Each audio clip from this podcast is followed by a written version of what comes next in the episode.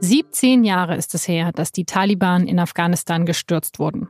Frieden gibt es aber immer noch nicht. Ständig kommt es zu Selbstmordattentaten. Vor allem in den letzten Monaten, kurz vor der Parlamentswahl. Die hätte eigentlich schon 2015 stattfinden sollen, wurde aber immer wieder verschoben. Eigentlich wollte der Westen diesmal in Afghanistan alles besser machen. Demokratie und Stabilität in das Land bringen. Nicht nur das alte Regime ablösen, sondern auch neue Strukturen schaffen. Sicherheitskräfte ausbilden, sich für Gleichberechtigung einsetzen und dafür auch das Schulsystem aufbauen. Unser Engagement in Afghanistan war von Anfang an ausgerichtet auf das Miteinander von wirtschaftlicher Entwicklung und Sicherheit. Und deshalb beteiligt sich die Bundesregierung mit erheblichen Mitteln an Aufbau- und Entwicklungsprojekten, von der Infrastruktur über Bildungsprogramme. Der Einsatz lohnt sich. Wir sind es auch vielen Menschen schuldig, zum Beispiel vielen Kindern, aber auch vielen Frauen und Mädchen, die zum ersten Mal unter menschenwürdigen Umständen zum Beispiel zur Schule gehen können. Wenn man sieht, was wir dort auch an Erfolgen bereits umgesetzt haben, was sich erheblich verbessert hat in den Bildungschancen. Diese Reden sind schon älter, aus 2009 und 2012. Die Argumentation, die gibt es aber immer noch. Vieles sei schiefgelaufen, ja, aber der Wiederaufbau des afghanischen Schulsystems, das sei eines der vielen greifbaren Ergebnisse des Afghanistan-Einsatzes. So betont es zum Beispiel aktuell das Auswärtige Amt in Berlin. Die Schulbildung sei nie besser gewesen in dem Land. Stimmt das? Ich spreche heute mit meinem Kollegen Tobias Matern. Er arbeitet in der Außenpolitik der SZ und recherchiert schon lange zu Themen in Afghanistan und Pakistan. Jetzt, wenn die ersten Jugendlichen Abitur machen, die erst nach dem Sturz der Taliban geboren worden sind, spreche ich mit ihm darüber, welche Fortschritte es in Afghanistan wirklich gibt, wie sicher das Land ist und was die aktuellen Wahlen im Land verändern können. Sie hören das Thema. Mein Name ist Laura Terberl und los geht es nach einer kurzen Mitteilung von unserem Werbepartner. Dieser Podcast wird unterstützt von der Deutschen Flugsicherung. Drei Millionen Flugzeuge sind jährlich im deutschen Luftraum unterwegs. Damit alle sicher und pünktlich ankommen, gibt es Fluglotsen. Sie lenken den Verkehr und behalten den Überblick über alle Starts, Landungen und Überflüge. Fluglotsen sind permanent über Funk mit dem Piloten verbunden. So führen sie die Flugzeuge sicher durch den Luftraum. Dieser Job bedeutet große Verantwortung und bietet viel Abwechslung. Außerdem richtig gute Zukunftsaussichten. Und er ist eine echte Alternative zum Studium. Noch sind Ausbildungsplätze frei.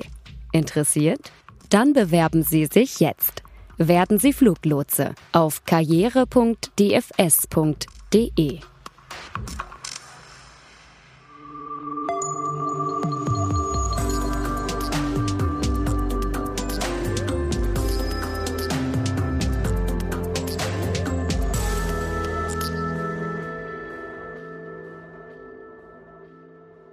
Tobias, wir sprechen heute über Afghanistan und vor allem über das dortige Schulsystem, zu dem du recherchiert hast. Du warst aber nicht selber vor Ort, oder? Nein, ich war jetzt für diese Geschichte über Schulen nicht vor Ort. Ich war früher häufig in Afghanistan, aber diese Schulgeschichte habe ich jetzt mit Hilfe eines sogenannten Stringers, eines afghanischen Journalisten recherchiert. Ich habe mit ihm durchgesprochen, was mich interessiert, was wichtig ist und er hat dann für mich in Kabul die Interviews geführt. Und wieso warst du nicht selber vor Ort? Es ist inzwischen für westliche Journalisten extrem gefährlich, nach Afghanistan zu reisen. Man muss das sehr genau abwägen. Allerdings nicht nur für westliche Journalisten, sondern auch für afghanische Kollegen.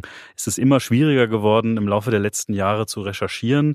Die Bedrohung durch die Taliban ist massiv gestiegen und ich habe inzwischen drei afghanische Stringer, die mir äh, erzählt haben, dass sie das Land verlassen haben und die inzwischen in Europa leben, weil sie und eigentlich auch ihre ganzen Familien bedroht worden sind. Und mit denen hast du ja zusammengearbeitet, um diese Geschichte zu recherchieren. Wie kann man sich das denn vorstellen, das Schulsystem in Afghanistan? Also wie lange geht man da überhaupt zur Schule? Wie viele Kinder gehen überhaupt zur Schule in diesem Land? Man muss sich das zunächst einmal so vorstellen, dass Afghanistan beim Einmarsch des Westens im Jahr 2001 eine völlig marode Struktur hatte.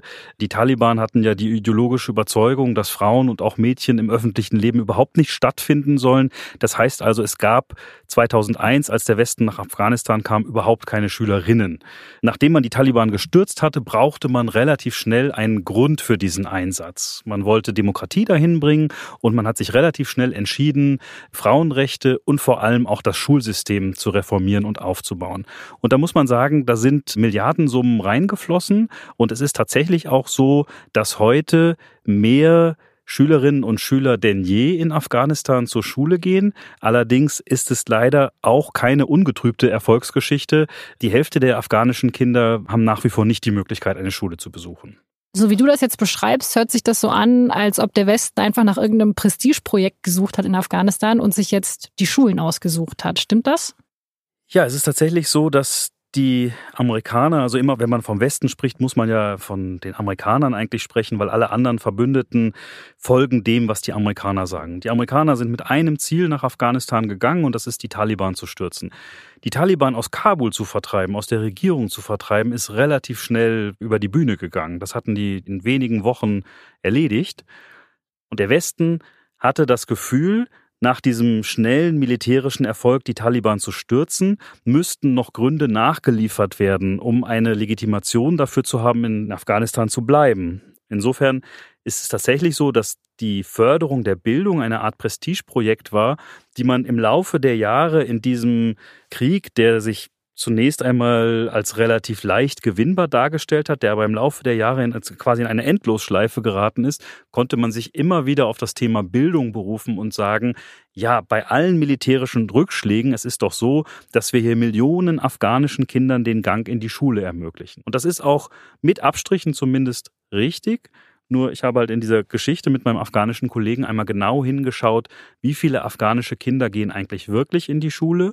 Und gemessen an den großen Erfolgsgeschichten, die der Westen zum Thema Bildung in Afghanistan erzählt und auch gemessen an dem vielen Geld, das in den Bildungssektor geflossen ist, ist es keine reine Erfolgsgeschichte. Okay, also es gab Fortschritte vor allem für Frauen, aber es gibt immer noch sehr, sehr viele Kinder, die gar nicht zur Schule gehen. Ist es vor allem so ein Stadt-Land-Gefälle? Auf jeden Fall. Also wir sehen Zentren wie Kabul oder Herat, die sich durchaus entwickelt haben, auch wirtschaftlich entwickelt haben, wo auch relativ viele Kinder zur Schule gehen. Aber es ist so, dass auf dem Land viele, viele Kinder nicht zur Schule gehen können, schlicht und ergreifend, weil sie etwas zum Familieneinkommen beitragen müssen aus Sicht der Eltern, weil die Familien einfach nicht genug verdienen. Dann gibt es aber nach wie vor auch diesen kulturellen Aspekt, wie Afghanen immer wieder sagen, gerade Menschen, die auf dem Land wohnen und die immer noch davon überzeugt sind, dass gerade Mädchen nicht in die Schulen gehen sollten. Aber dagegen anzugehen ist ja auch ein bisschen schwierig. Also was kann man denn dann eigentlich machen dagegen? Das Hauptproblem, was diese Menschen haben, ist, wie gesagt, einerseits diese wirtschaftliche Komponente, aber andererseits auch das Gefühl, dass diejenigen, von denen sie sich bedroht fühlen, nämlich die Taliban, dass die schlicht und ergreifend dagegen sind, dass Mädchen zur Schule gehen und dass das dann immer wieder auch eine Bedrohung für die gesamte Familie ist. Das ist etwas, wo sich der Westen eigentlich erhofft hatte, dass man 17 Jahre nach dem Sturz der Taliban schon viel, viel weiter sei und viel mehr diesen kulturellen Wandel auch gestaltet hätte. Das ist leider nicht gelungen. Aber die Schulen sind ja wahrscheinlich auch extrem abhängig von westlichen Hilfsgeldern, oder? Wie werden die überhaupt finanziert? Ja, das gibt mehrere Quellen. Also einerseits hat der afghanische Staat ein Etat, aber der afghanische Staat hängt tatsächlich nach wie vor fast komplett am Tropf des Westens. Und dann gibt es auch zahlreiche Hilfsorganisationen, die sich auf den Bau von Schulen konzentriert haben und die eigentlich so in Eigenleistung, das sieht man immer wieder, deutlich größere Erfolge erzielen. Afghanistan ist auch ein sehr korruptes Land. Sehr, sehr viel von den westlichen Hilfsgeldern ist ja in den falschen Taschen gelandet. Da sind Regierungsbeamte haben zugelangt. Da kostet auf einmal der Bau einer Schule zehnmal so viel, als würde das eine, eine privat organisierte Nichtregierungsorganisation machen. Also sind sozusagen, äh, gibt es einerseits diese staatlichen Strukturen, da muss man aber immer aufpassen, wo genau geht das Geld hin für den Schulbau. Und dann gibt es aber gerade auch so im, im privaten, im, im Hilfssektor viele, die sich den den Bau der Schulen in Afghanistan auf die Fahnen geschrieben haben. Das ist natürlich sehr löblich, dass wirklich Leute versuchen, da eine Schul bessere Schulbildung zu schaffen. Aber ich frage mich immer, naja, dann werden die jungen Leute mit der Schule fertig und dann, also es entstehen ja nicht automatisch durch Bildung auch Jobs, oder? Das ist doch dann eigentlich das nächste Problem. Das stimmt. Das ist absolut ein ganz großes Problem. Das ist auch etwas, was man dem Westen vorwerfen muss. Wir haben über Jahre eine sogenannte Kriegsindustrie beobachten können. Also während 150.000 westliche Truppen in Afghanistan waren, ist wahnsinnig viel Geld in dieses Land geflossen.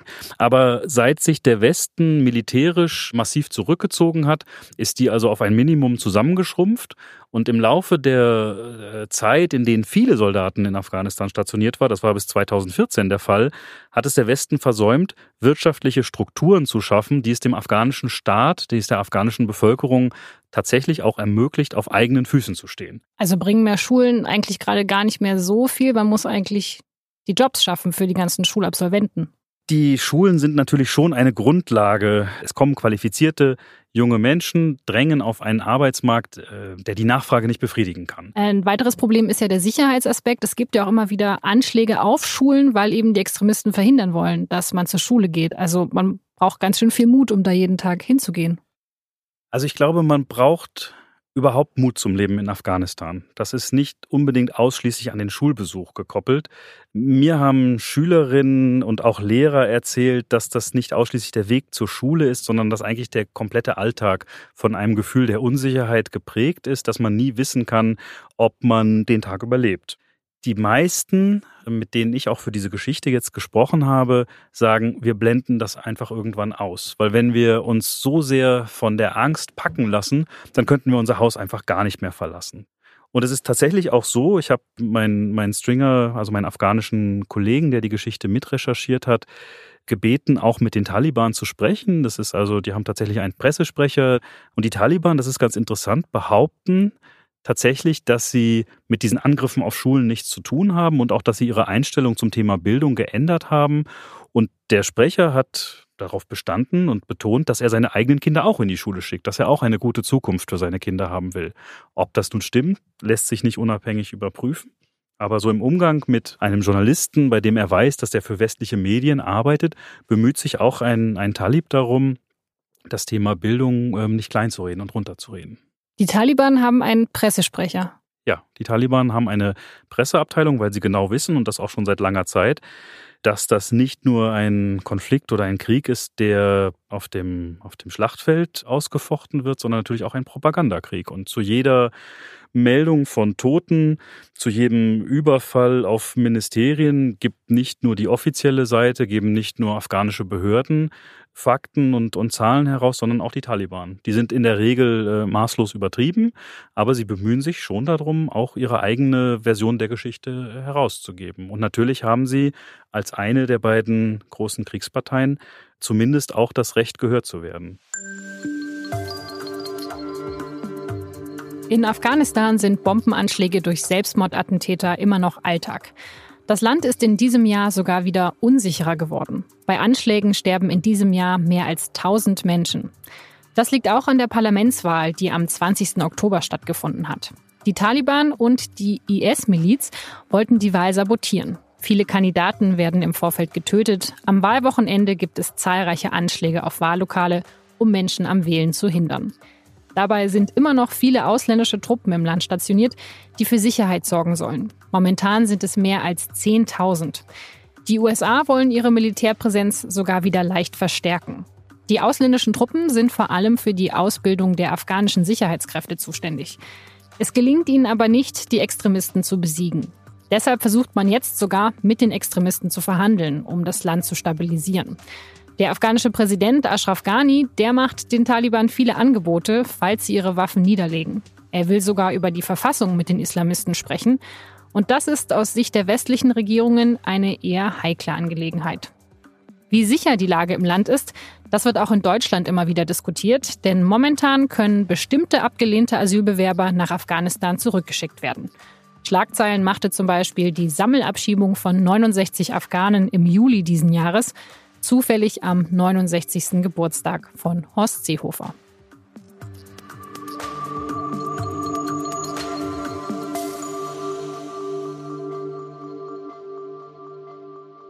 Tobias, ich weiß, es ist unglaublich komplex, aber wenn du mir jetzt kurz erklären müsstest, wieso die Lage im Land immer noch so instabil ist, wie würdest du es machen?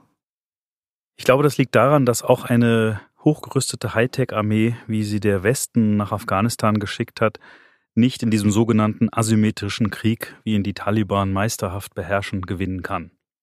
Es ist nicht so, dass sich da zwei Heere gegenüberstehen, dass es einen klaren Frontverlauf gibt, sondern es waren zu Hochzeiten 150.000 ausländische Soldaten in Afghanistan stationiert. Es sind jetzt noch gut 10.000 oder etwas über 10.000 Soldaten in Afghanistan stationiert, plus Hunderttausende afghanische Sicherheitskräfte. Die Taliban beschränken sich eigentlich auf ein paar Zehntausend Kämpfer.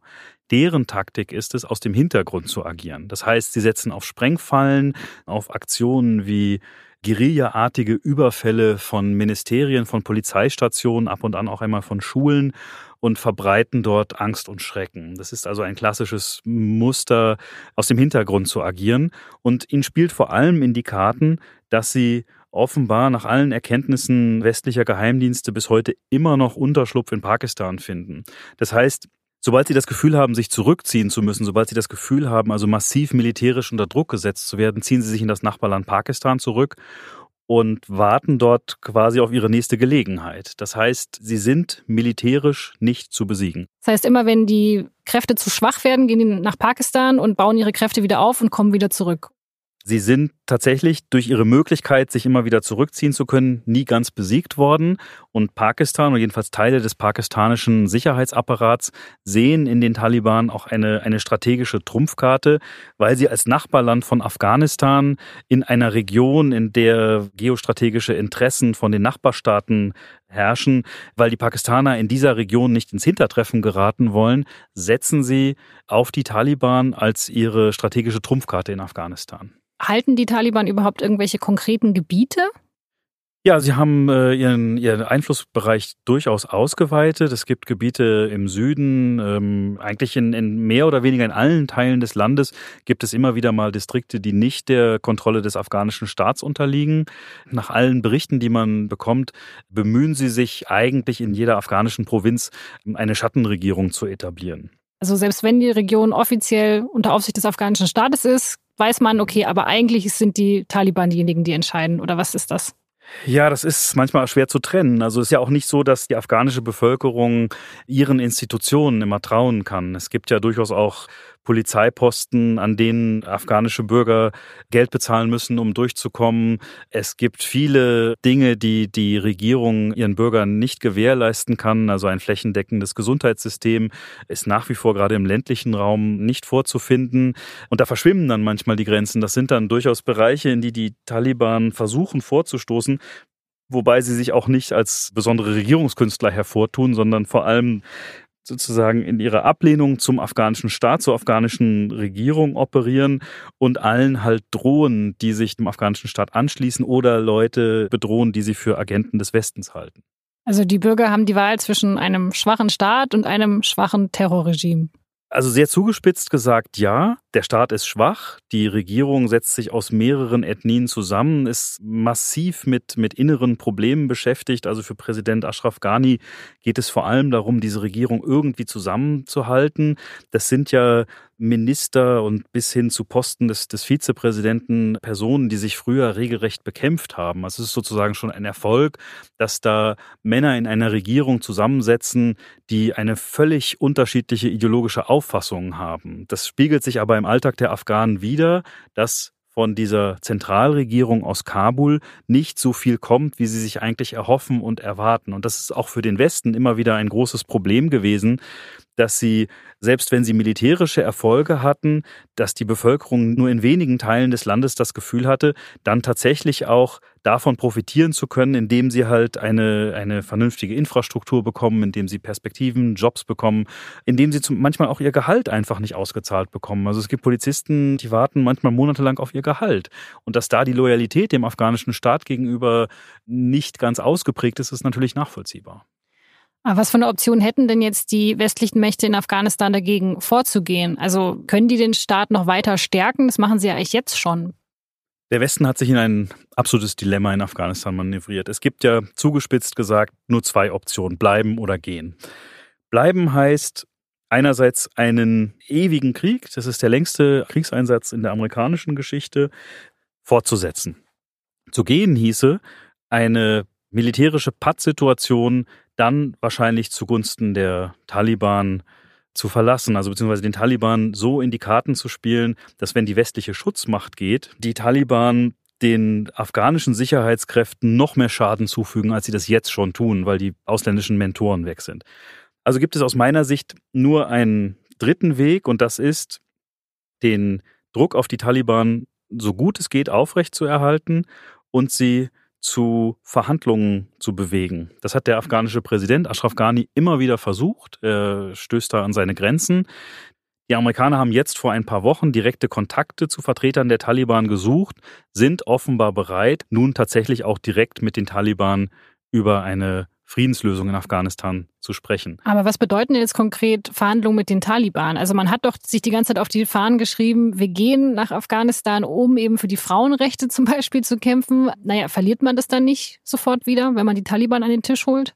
Das ist die große Sorge. Die Sorge ist auch durchaus berechtigt. Das befürchten auch viele, wenn beispielsweise Ashraf Ghani davon spricht, Liebe Taliban, ich bin bereit, mich mit euch über die afghanische Verfassung zu beugen, weil in dieser afghanischen Verfassung sind ja Rechte für Frauen garantiert. Die werden zwar im afghanischen Alltag nicht so umgesetzt, aber zumindest gibt es eine Verfassung, in der das festgeschrieben ist.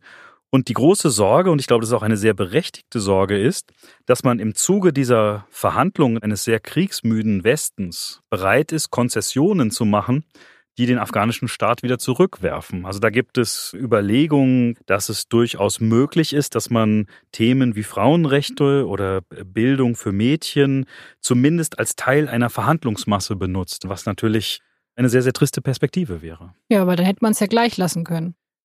Ja, das ist das, was viele Afghanen umtreibt. Es gibt in Afghanistan niemanden, den ich kenne, der sich das Taliban-Regime zurückwünscht. Das ist natürlich schon ein, eine sehr, sehr trübe Bilanz, die man dann nach, nach 17 Jahren Einsatz ziehen muss. Aber man muss vor allem aus, aus realpolitischer Perspektive in Washington, in Berlin, in London sich überlegen, bleiben wir ewig hier und werden an dieser Pattsituation militärisch nichts mehr ändern können? Oder bemühen wir uns, einen Frieden zwischen afghanischer Regierung und Taliban auf den Weg zu bringen, bei dem wir dann nachher auch guten Gewissens abziehen können. Wir haben ja vorher schon über die jungen Leute gesprochen, die eben jetzt mit der Schule fertig werden und erst nach dem 11. September geboren wurden, die also ja eigentlich nur Krieg kennen. Wie sehen die die Situation im Land? Also man muss sagen, dass das nicht die einzige Generation ist, die nur Krieg kennt. Afghanistan kennt eigentlich seit dem Einmarsch der Sowjetunion 1979 nichts anderes als Krieg. Es hat halt unterschiedliche Ausprägungen gegeben. Es waren die russischen Besatzer da. Es ist dann später zu einem massiven Bürgerkrieg gekommen.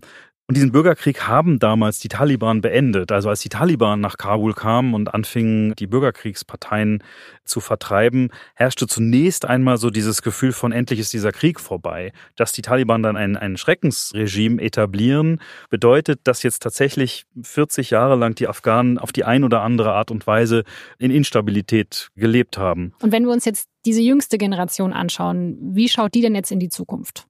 Ich bin immer wieder beeindruckt von afghanischen Jugendlichen, von vielen Afghanen, die mir ihren Alltag als ständigen Kampf schildern. Also ich kenne viele Mütter, die halt sagen, ich weiß nie, ob meine Kinder abends nach Hause kommen, ob sie, ob ihnen was passiert auf dem Weg in die Schule, also ob ich sie lebend wiedersehe. Und trotzdem habe ich das Gefühl, haben sich viele Afghanen, vielleicht auch weil sie es nicht anders kennen, eine gewisse Lebenshärte angeeignet, auch einen, einen, einen Überlebensmut angeeignet und auch trotzdem eine gewisse Zuversicht.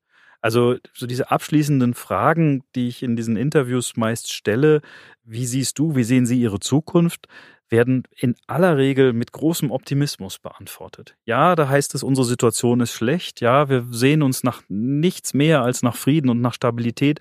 Aber ich bin ganz sicher, dass Afghanistan eine gute Zukunft bevorsteht. Und ich will meinen Teil dazu beitragen. Also es ist kein, kein resigniertes Volk, kein verbittertes Volk, sondern im Gegenteil, Afghanen bekommen das tatsächlich hin, auch in sehr, sehr trüben, auch in sehr, sehr tristen Phasen immer noch etwas Gutes zu sehen oder zumindest ihre Hoffnung und ihren Optimismus auf die Zukunft zu richten.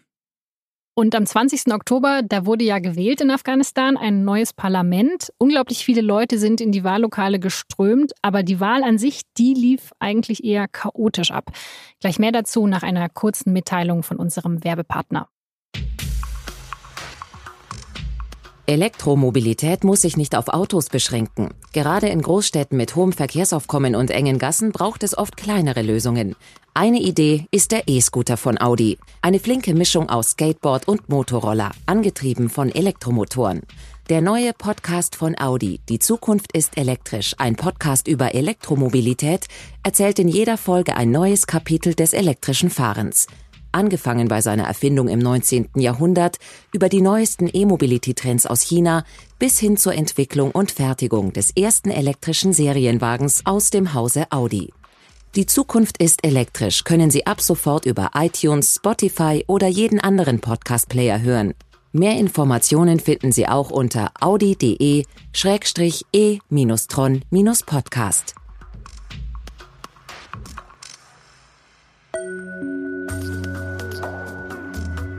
Bei der Wahl in Afghanistan hatten sich 2500 Kandidaten für einen der 250 Plätze im Parlament beworben, die für afghanische Verhältnisse auch sehr gut bezahlt werden. Erste Ergebnisse gibt es aber erst am 10. November. Die Wahl selber lief sehr chaotisch ab, auch wegen eines neuen Wahlsystems, das Betrug verhindern sollte. Das hat aber an vielen Stellen nicht funktioniert und deshalb durfte man an einigen Orten in Afghanistan auch noch am Sonntag wählen. In zwei Provinzen musste der Abstimmungstag komplett verschoben werden, weil es Attacken von Extremisten gab. Dutzende Menschen kamen bei den Anschlägen ums Leben. Und das, obwohl ganze 70.000 Sicherheitskräfte für einen reibungslosen Ablauf sorgen sollten. Wenn man bedenkt, wie gefährlich die Abstimmung für viele Wähler war, dann ist die Wahlbeteiligung sogar recht hoch. Bis jetzt haben vier von insgesamt neun Millionen registrierten Wählern ihre Stimme abgegeben.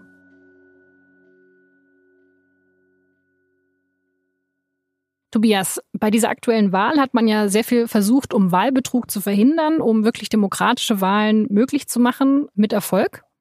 Leider nein. Das waren jetzt die sechsten Wahlen seit dem Sturz der Taliban und man hatte sich sehr, sehr viel vorgenommen, aber es hat so viele technische Probleme gegeben, dass man tatsächlich von keiner erfolgreichen Wahl sprechen kann. Aber es gab nur technische Probleme und man hat nicht versucht zu betrügen. Das lässt sich nicht ganz ausschließen. Äh, das ist ein Muster, das sich durch afghanische Wahlen bislang gezogen hat. Was ich allerdings betonen will, ist, dass die afghanischen Wähler mit einem immensen Mut, mit einem immensen Eifer und einer großen Euphorie zu diesen Wahlen gehen. Es ist so, dass die Behörden es leider nicht hinbekommen haben, diese Euphorie sozusagen auch zu befriedigen. Das heißt, viele Wahllokale haben Stunden später geöffnet oder gar nicht geöffnet. Es gab Probleme mit den ähm, biometrischen Wahlsensoren, die man dieses Mal einsetzen wollte. Ich fand am Wahltag eine Zahl beziehungsweise zwei Zahlen sehr aufschlussreich. Das afghanische Innenministerium hat im Laufe des Wahltags von 1,5 Millionen Wählern gesprochen.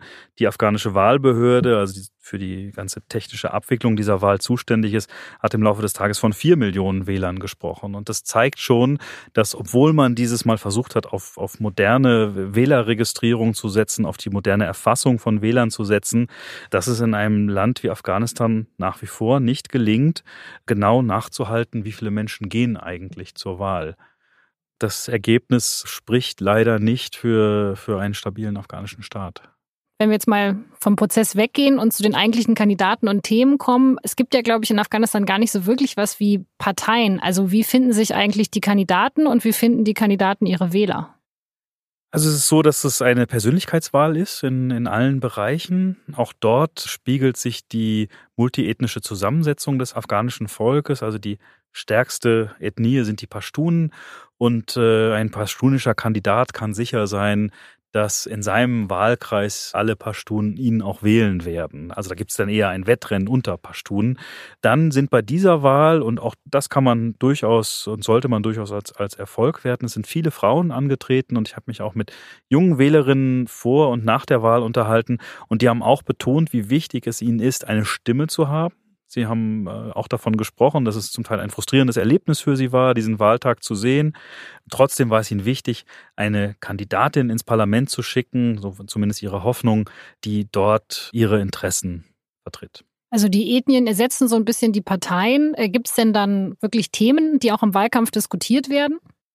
Nein, es gibt, äh, es gibt, nein, also es wird es werden viele Versprechungen gemacht. Es wird versprochen, ihr bekommt eine bessere Zukunft. Aber es ist jetzt nicht so, dass ein Abgeordneter bis ins kleinste Detail erklären muss, wie er sich eine Schulreform oder wie er sich ein besseres Krankenhauswesen vorstellt, sondern er punktet vor allem durch seinen Charakter. Er sagt oder er lässt andere über sich sagen, ich habe einen guten Charakter, ihr könnt euch auf mich verlassen und ich werde eure Interessen vertreten. Und das ist auch in aller Regel das, was ein, ein afghanischer Wähler hören möchte. Die junge Generation will tatsächlich auch mehr über Themen reden. Die fängt tatsächlich auch an, Dinge einzufordern. Die sagt, ihr müsst uns eine Jobperspektive geben. Und es sind sozusagen, kommt jetzt immer mehr von unten aus der, aus der jüngeren Generation entsteht so ein Druck auf Politiker tatsächlich zu liefern. Wir haben ja vorher schon darüber geredet, dass die Taliban auch immer mehr Einfluss haben im Land. Gibt es dann auch wirklich Taliban, die dann auch im Parlament sitzen werden? Die Taliban haben sich ja sehr massiv gegen diese Wahl ausgesprochen und sind bislang nicht bereit, ihre Vertreter ins Parlament zu schicken. Sie sehen das also nicht als den Weg an, ihre Macht auszuweiten, überhaupt an diesem demokratischen Prozess teilzuhaben. Aber es gibt sicherlich Parlamentarier, die den Taliban ideologisch sehr, sehr nahe stehen. Welche Bedeutung hat denn das Parlament überhaupt? Also wir haben ja eigentlich einen Präsidenten in Afghanistan, der ist ja von der Parlamentswahl erstmal nicht betroffen, der wird erst nächstes Jahr gewählt. Das Parlament hat das Recht, Minister zu bestätigen bzw. zu entlassen. Der Präsident bzw. der Vorgänger des jetzigen Präsidenten hat dann trotzdem immer wieder Mittel und Wege gefunden, ihm zugeneigte Minister dann halt auf andere Posten zu bringen. Und deswegen ist es also so, dass die Macht des Parlaments schon sehr, sehr begrenzt ist. Das ist vor allem der Präsident, der in Afghanistan entscheidet, was gemacht wird. Also war die Wahl jetzt eher ein Testlauf für die Präsidentschaftswahl nächstes Jahr, der nicht so gut gelaufen ist. Ja, das ist noch relativ positiv ausgedrückt. Die Wahl ist schlecht gelaufen, kann man sagen. Man sieht tatsächlich, dass die Afghanen nicht in die Lage versetzt worden sind, Wahlen abzuhalten, nach denen die Wähler dann das Gefühl haben, ja tatsächlich hat sich das für uns ausgezahlt und gelohnt, zur Wahl zu gehen. Aber hat denn diese Wahl irgendwelche Auswirkungen auf den Präsidenten? Also der Präsident wird mit aller Macht versuchen, die letzten, das letzte halbe, dreiviertel Jahr, was er in seiner Amtszeit hat, den Friedensprozess mit den Taliban voranzutreiben. Da wird ihm das Parlament sicherlich auch keine Steine in den Weg legen. Das Parlament hat auch gar nicht die Mittel dazu. Und der Präsident wird hoffentlich und die afghanischen Behörden werden hoffentlich Rückschlüsse aus den technischen Schwierigkeiten ziehen, die diese Wahl offenbart hat. Es ist, wenn man es als Testlauf sieht, für die Präsidentschaftswahl ist es ein misslungener Test, aber man hat ja jetzt einen gewissen Zeitraum, um es dann bei der Präsidentschaftswahl nächstes Jahr besser zu machen.